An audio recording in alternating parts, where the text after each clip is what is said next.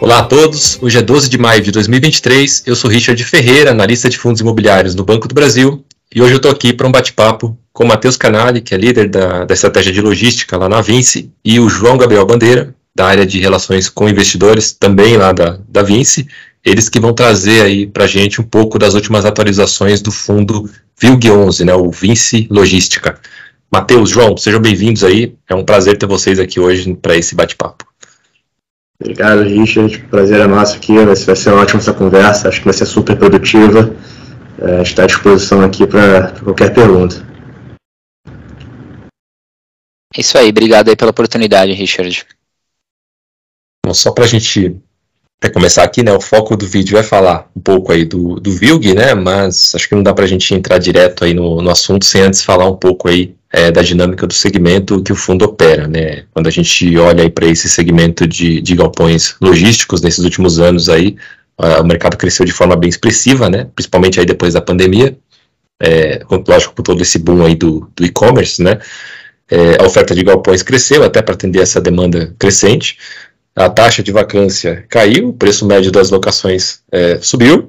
Mais de uns tempos para cá, a gente está aí na, com a economia desacelerando, né, em resposta a esse patamar de juros que a gente é, tem hoje, e também tem toda essa crise aí junto às grandes varejistas, né, e parece que o segmento de logística aí, como todo, vem é, um movimento de se estabilizar, né, eu queria ouvir aí de vocês, na visão do gestor, é, o que, que vocês estão observando nesse mercado, e, e também aí é, qual, que, é, qual que deve ser a dinâmica, né, na visão de vocês, para os próximos meses. Beleza, Richard. Acho que é, você muito bem colocou, né, que é, o mercado de logística ele teve um, ele teve um crescimento muito expressivo, é, principalmente aí a partir ele, já vinha crescendo muito, é, até voltando um pouquinho no tempo, né? Você comentou de pandemia, mas até voltando um pouquinho para 2017, 18, que foi quando ele começou a, a realmente se recuperar é, o mercado de real estate como um todo, né, da crise lá de 15 e 16. Então, desde 17, 18, a gente já começou a ver uma, uma melhora no, no mercado e uma, um aumento da, da, das absorções, uma diminuição da vacância. E, de fato, em 2020 e 2021 foi um, foi um momento muito forte, com absorções brutas, líquidas, recordes, isso segundo todas as empresas de, de, de que monitoram o mercado, né? Uh, e 2022 um pouco mais, uh, um pouco menor do que 20 e, e, e 21, mas ainda assim muito forte e ainda assim acima de 18, de 19. É, e 2000, 2023, a gente tem visto já agora no primeiro trimestre foi um trimestre que foi um trimestre que fechou agora, né? A gente tem, tem analisado os números de fechamento. É, tá vindo forte, principalmente puxado por Sudeste. Então, se você pega São Paulo, principalmente São Paulo e Minas Gerais, tem desempenhado muito bem, já desempenharam muito bem já no primeiro trimestre de 2023. E, e o que a gente tem observado é que o perfil da demanda mudou um pouco. Então, 2020, 21, 22, a gente ainda via bastante presença do e-commerce é, como carro-chefe, né, puxando a demanda. Uh, só que como esses e-commerces eles já se, eles já fizeram as grandes locações aí em, em 2020, 21 e 22, agora a gente tem visto que eles já estão posicionados, já estão com, com capacidade de atendimento, estão indo aí para mercados um pouco mais é, não tão óbvios, e só que em compensação os transportadores logísticos e as indústrias têm voltado às locações. Então é, a gente tem visto muito, muito player que é que é operador logístico, não necessariamente de e-commerce, ele é um operador que opera para a indústria, para indústrias de todos os tipos, pode até ser e-commerce, mas é, a gente tem visto uma mudança de perfil, uh, o que é comum no, no, no, ciclo né, que, a gente, que a gente observa dos últimos anos. Então, acho que, em resumo, é, uma, é um setor que continua com uma demanda forte, o primeiro trimestre nos mostrou isso, como eu falei, e a gente tem, tem, tem acompanhado aí de perto e acho que tem um portfólio é, muito bem localizado para poder surfar aí é, esse mercado que nos últimos anos tem se, tem se destacado tanto. Legal. Acho que vai falar aqui, Richard, desculpa só para complementar o Matheus. Acho que tem um ponto aqui que a gente enxergou uma mudança na dinâmica. Acho que a pandemia, ela, ela naturalmente o e-commerce cresceu muito, tem regiões que o e-commerce vai crescer quase 100% em um ano, regiões norte, nordeste, cresceu 80%, 70% no ano de 2020 2021, foram crescimentos muito fortes. Era claro que não ia se manter nesse ritmo, ele ia diminuir uma hora, mas ainda assim a gente enxerga um, um crescimento importante a cada ano. É, mas a grande mudança que eu acho que a gente enxergou, e quando a gente entrar na, na, parte do fundo, a gente vai mostrar isso que reflete no nosso portfólio, foi uma mudança que eu acho que o e-commerce era muito concentrado região sudeste. É, continua sendo a região que mais cresce no, no, no país, quando a gente olha para Galpão, mas a gente começou a enxergar uma demanda em regiões fora do eixo ali, sudeste, Rio São Paulo. O Nordeste cresceu muito, a região Norte cresceu muito, a gente tem um galpão em Belém, que eu diria que é um dos nossos melhores galpões do, do, do fundo, região Sul, então a gente viu aí uma diversificação geográfica é, no país por, por, demanda de espaço em, em galpões logísticos. Legal. É, acho que agora a gente pode de fato entrar aí no, no fundo, né, no VILG, a gente sempre pede aqui antes para falar um pouco aí da, da gestora, né, porque para a gente aqui que acompanha mais esse mercado aí, a Vinci já é uma casa bem conhecida, né, bem consolidada aí no, no mercado de, de, fundos imobiliários, mas talvez aí para muitos esse não seja o caso, né, e aí seria legal trazer um pouco aí dessa, desse histórico aí da casa, do processo de gestão e também um pouco aí da, até do histórico do fundo também, se for o caso. Não, bacana. Eu vou, eu vou projetar aqui minha tela. Acho que a gente tem uma, uma, foto aqui que mostra bem como é que a, a área de real estate aqui na 20 ela está estruturada hoje. É, a 20, acho que para quem não conhece, ela foi fundada em 2009 por, por ex-sócios do, do Banco Pactual, então Pactual na época, hoje o BTG Pactual. É, a área de real estate na 20, ela foi fundada em 2012, com a vinda do Leandro Busquet para a 20. O Leandro Busquet era o ex-CFO da BR Malls, então é um executivo com longa experiência no, no setor imobiliário. É, a gente, inicialmente, é, a gente fez um fundo de desenvolvimento é, e um, um, fundo para renda, que é o nosso fundo de shoppings. Foi um embrião do VISC 11, que eu acho que é um outro fundo super conhecido aqui, aqui da casa. O VISC 11, naturalmente, com a queda do, do ciclo de juros, é, a gente lançou nosso primeiro fundo imobiliário, que foi o VISC 11, no final de 2017, e a gente optou por seguir por uma estratégia de fazer fundos temáticos. Então, como vocês podem ver aqui nessa, nessa apresentação, a gente tem uma caixinha para cada estratégia. É, então, a gente tem um fundo de shoppings, um fundo de logística, um fundo de escritório, um fundo de imóveis urbanos. É, esses são os nossos quatro fundos de tijolo. E a gente também tem fundos de renda, só que de papel, que são os fundos de fundos, e os fundos de crédito, que podem ser tanto crédito imobiliário quanto crédito agrícola, que são os CRIs e os CRAs. Então, hoje a gente tem sete fundos imobiliários listados, além de uma área de assessoria imobiliária.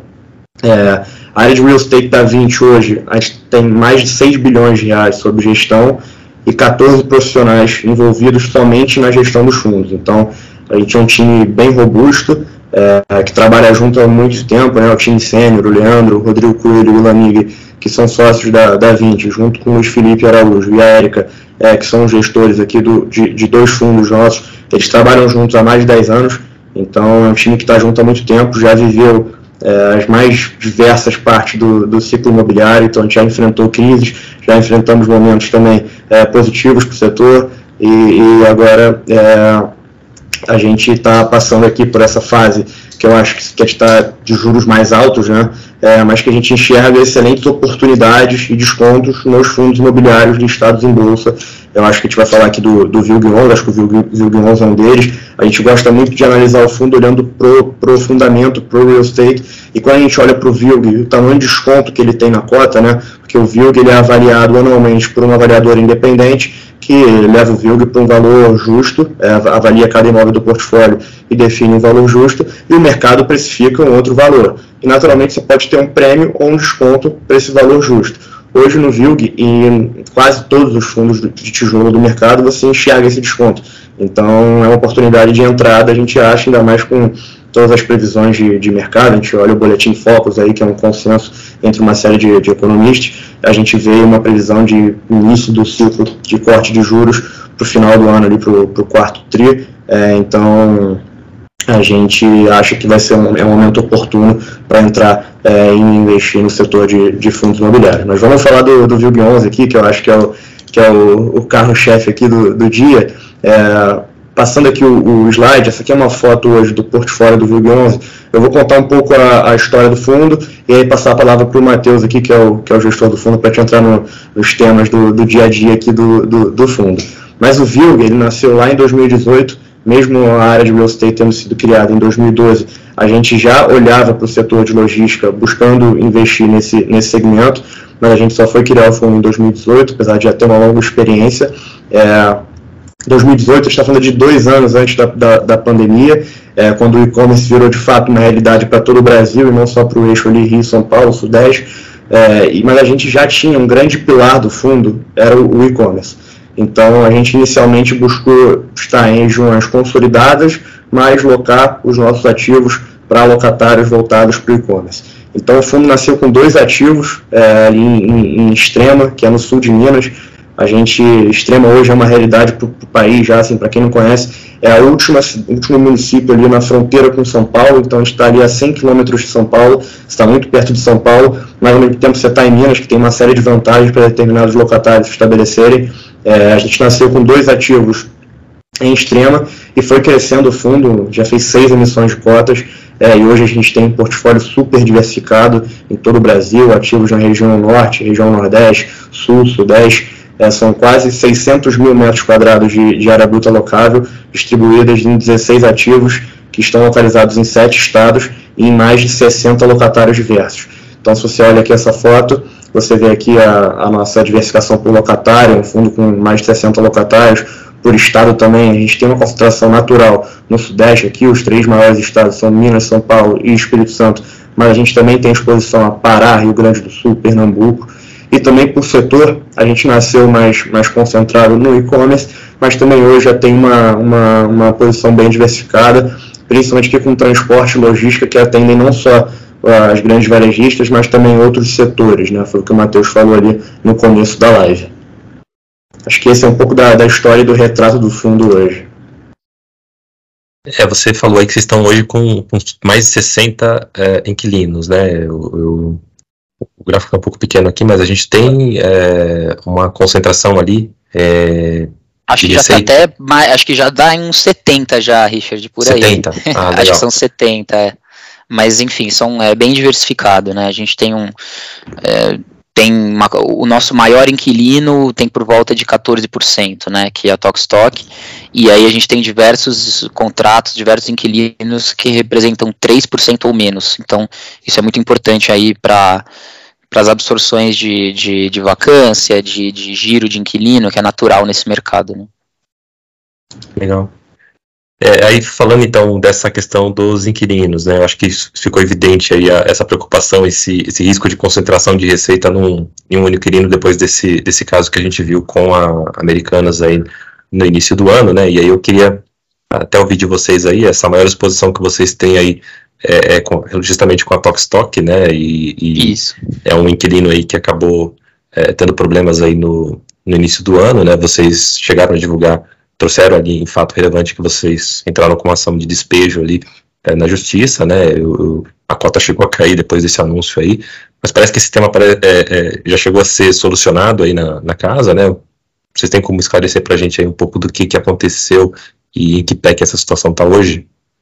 Sim, sem dúvida, Richard. Acho que o, o, esse, esse caso né, da, da, da Stock ele foi bem, foi bem importante aí, a gente teve aí no início do ano, e recapitulando o que, que aconteceu, né, a Stock é o nosso maior inquilino, mas, só, né, voltando um passinho, apesar de ele ser o maior inquilino, ele tem uma concentração de apenas 14%, né? Então, é, acho que isso também é um, é um, ponto muito importante da gente destacar. Significa que é, não é, ele não é, ele não tem tanta concentração, a gente não tem tanta exposição assim a uma empresa só, né? Apesar de ser o maior, ele representa só 14%. É, mas justamente por ele ser o nosso maior, a gente não pôde, a gente não podia, no momento que houve a que houve a inadimplência, a gente não podia é, tomar uma ação diferente do que a gente tomou, porque nós tínhamos ali um, um, um aluguel vencido e não pago, é, nós entramos em contato com o inquilino, obviamente, antes de fazer qualquer tipo de ação. É, as conversas não foram da maneira como a gente imaginava. Uh, e aí a gente, assessorado aqui, assessorados pelo, pelo, pelos nossos advogados, é, nós chegamos à conclusão de que a melhor forma de dar o andamento era realmente entrar com essa ação de despejo. E aí, enfim, eu também não vou entrar aqui na toda a tecnicidade aí de uma ação de despejo, mas basicamente, quando você entra com essa ação, o, o, o inquilino ele tem um prazo para purgar a mora, né, para é, entrar em, em, em, regularidade. E você com uma ação, você acaba tendo a sua força máxima para fazer essa cobrança, né? E, e, e, de fato ali a Tokstok na época, no início do ano, estava passando por um momento de, de reformulação, de corpo executivo, de estratégia. E, e, e, acontece que, assim, eles tomaram a decisão de, de voltar a pagar o aluguel normalmente. Então, assim, a gente hoje já faz três meses que nós temos recebido o aluguel normalmente, na data de vencimento. O aluguel acabou de ser reajustado, inclusive. Então, assim, a gente acabou de passar por um reajuste padrão de anual de PCA e foi reajustado, recebemos o aluguel normal. Então, realmente foi um evento pontual. A gente agiu da melhor forma possível, tivemos o melhor desfecho possível, eles purgaram a mora, ou seja, eles depositaram o, o valor que estava em atraso. Hoje ele, o, o, valor ainda está em juízo. É, você tem um trâmite legal para reaver esse valor. Então, a nossa expectativa é que até o mês que vem esse valor já entre para o fundo. Então, vai ser aí é, uma, uma, um valor que deve entrar para a gente é, ainda aí no primeiro semestre. E, e foi, e, e, agora a gente, enfim, continua, claro, conversando com eles. É, eles mudaram lá a, a, o corpo, de, os executivos, algum, algumas peças-chave. E o que a gente tem hoje é um inquilino que está cumprindo seu contrato, um galpão muito importante e a vi e vida que segue. Claro que a gente monitora de perto, assim como a gente monitora qualquer outro inquilino, mas é uma relação que, que continua, é um contrato longo, é um contrato até 2030, e, e, e a gente vai avisando ao mercado aí, caso aconteça alguma coisa, mas a gente tem monitorado, e como, como o, o, valor em juízo ainda não foi, é, a gente ainda não, não, não reviu esse valor, então a gente tem é, controlado aí, informado nosso relatório mensal, então até no relatório mensal aí de abril, tem, um, tem uma sessão sobre isso, a gente explica, informa que eles estão adimplentes, tudo certinho, tá? Então, acho que de Tox Talk em resumo é isso, e enfim, para finalizar aí de locatários, acho que, é, como eu falei, só reforçando, a gente tem um, uma diversificação muito importante em setores importantes e, e, e, em tamanhos também. Os contratos, eu acho que é, nos dá uma, uma segurança boa para fazer as negociações e para fazer esses giros de portfólio que são inevitáveis aí num, num portfólio de tantos contratos e de tantos inquilinos, né? Sim. É, com relação agora a, ao portfólio de ativos que vocês têm, né, me chamou a atenção também ali um, um fato que vocês divulgam aí no, no, relatório, que é a venda do, do CD Cachoeirinha, né? É, vocês podem explicar para a gente um pouco aí dessa, dessa estratégia também? Sim, claro. É, isso é parte, enfim, o, o VILG, assim como, como vários outros fundos é, do, do mercado, ele é um fundo, ele é um fundo de renda, ele é um fundo focado no aluguel, no longo prazo. Mas, apesar disso, uh, é muito importante nós estarmos atentos a oportunidades de reciclagem de ativos, giro de portfólio, tá? Então, é, o, o caso aqui do CD Cachoeirinha foi um caso desse, é, houve uma, um, um, interesse de um player de mercado e a gente entrou aí numa, numa, numa diligência imobiliária é, e que ela está tá em andamento ainda. Então a gente não tem hoje é, o desfecho ainda do, do, da transação.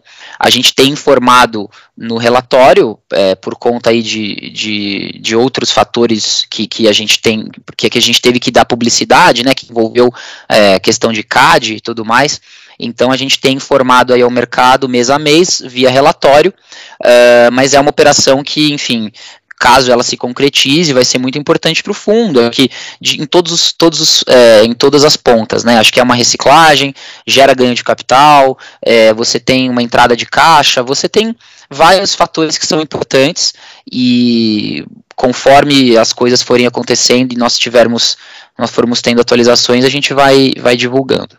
E acho que isso vale para todos os fundos, né, Matheus? Assim, a gente fala muito do Vigo aqui, Sim. mas acho que é o trabalho da gestão, assim, gestão de fundo imobiliário, fundo com gestão ativa. Tem os fundos com gestão passiva, mas os fundos de gestão ativa é papel do gestor olhar para oportunidades de mercado e reciclar portfólio, principalmente fundos que tem, tem uma, uma, história já, né? O VILG é de 2018, vai fazer cinco anos esse ano aqui o, o, o, o VILG, então não é um fundo tão recente, já tem imóveis mais maduros que a gente comprou, já consegue vender por um preço acima do preço de compra, então a gente consegue gerar um ganho, distribuir, gerar valor para o cotista, reciclar o portfólio, comprar outro ativo, é, gerar caixa. Então, assim, acho que esse papel de, de gestão ativa é super importante e a gente sempre está atento aqui para todos os nossos fundos.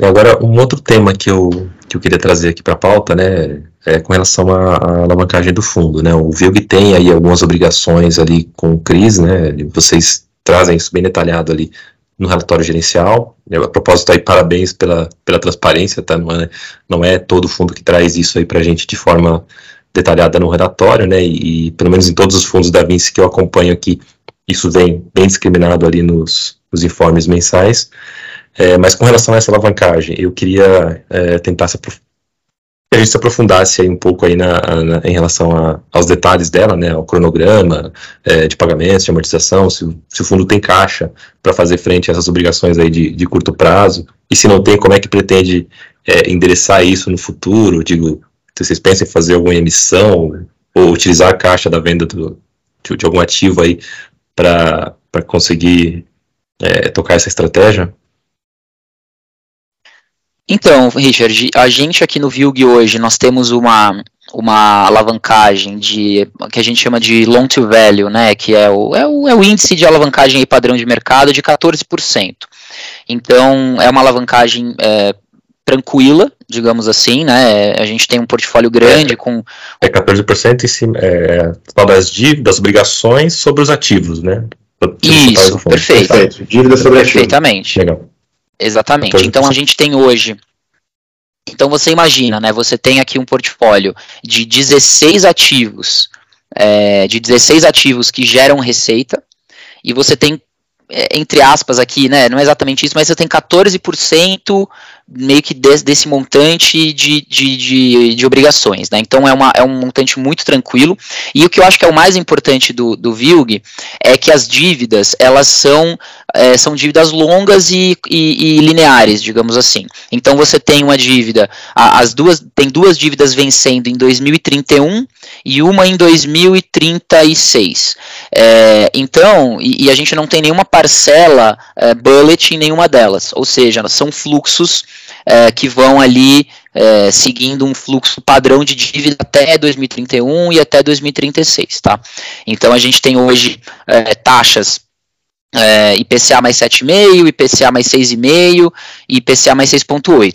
É, como eu falei, a gente tem hoje o fundo tem caixa é, para cumprir com essas obrigações por mais aí de, de, de dois anos para frente, é, então sem, sem necessidade de fazer uma emissão para isso. É, e, e, e, e, claro, se a gente fizer alguma venda nesse meio do caminho, que é como é o caso aqui do Cachoeirinha, ou, ou de algum outro ativo, ou se, ou se a gente também decidir por uma decisão aqui na de, de gestão, a gente pode pensar em fazer uma desalavancagem parcial, total. Mas assim, a ideia do fundo hoje não é fazer uma, uma desalavancagem, não é, não é a gente pré-pagar nenhuma dessas dívidas é, com, com o caixa que nós temos, a ideia é continuar continuar aí no, no fluxo das dívidas mesmo e, e, e carregando conforme a, os próprios vencimentos, né? A não ser que haja a venda de algum desses ativos é, né, atrelados à dívida. Aí você tem que ou pré-pagar ou, ou, transferir a dívida, enfim, mas não, não é o caso aqui. É, acho que em resumo, esses 14% de, de loan to value, né, esses 14% de alavancagem, são um, um, um, um, um número aqui que a gente considera bem, bem tranquilo é, aqui para o VILG, para o curto médio prazo do fundo. É, a alavancagem, assim, né, ela gera valor quando bem feita, né? Quando a alavancagem é bem estruturada, ela deveria gerar valor para o fundo. Então, assim, o Matheus até chama de, fala, fala um ditado assim clássico, mas é isso. A alavancagem é a diferença do remédio para o veneno, né? Na dose certa ela salva, na dose errada ela pode matar.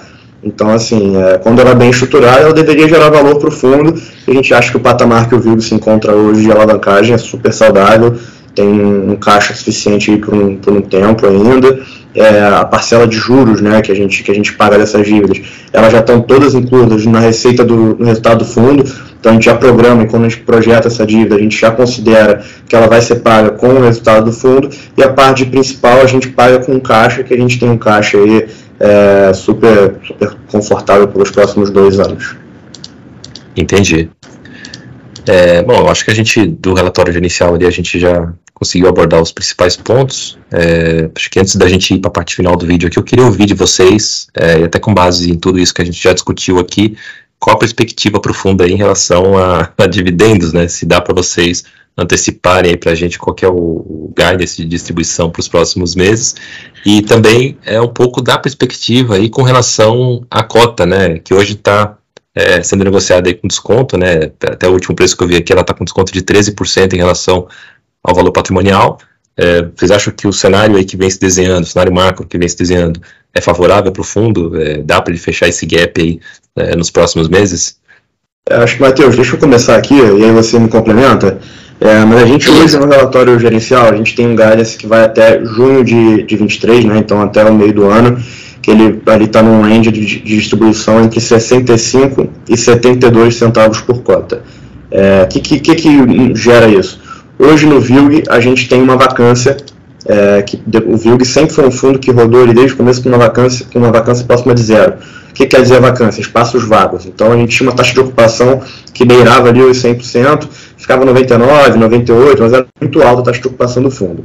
E a gente teve uma grande desocupação no final do ano passado, que foi um ativo aqui do Rio, que era ocupado pela L'Oréal. A L'Oréal decidiu mudar a localização do centro de distribuição deles para São Paulo, não tem nada, nenhum problema com ativo, eles não foram para o vizinho, não problema de preço, nada. Eles decidiram migrar por uma decisão estratégica da empresa o CD deles para São Paulo. Então a gente ficou com um espaço maior vago a, aqui no Rio e que a gente está buscando locar. É, não é uma locação fácil, porque é um espaço grande no Rio, é, mas a gente está buscando locar. Então hoje a gente estima, a gente gostaria de dar um guidance maior do que esse até o meio do ano, mas naturalmente se eu conseguir locar isso no mês que vem, eu vou eu vou subir, então a gente fica soltando esses guides um pouco menores ali enquanto a gente trabalha nessa locação.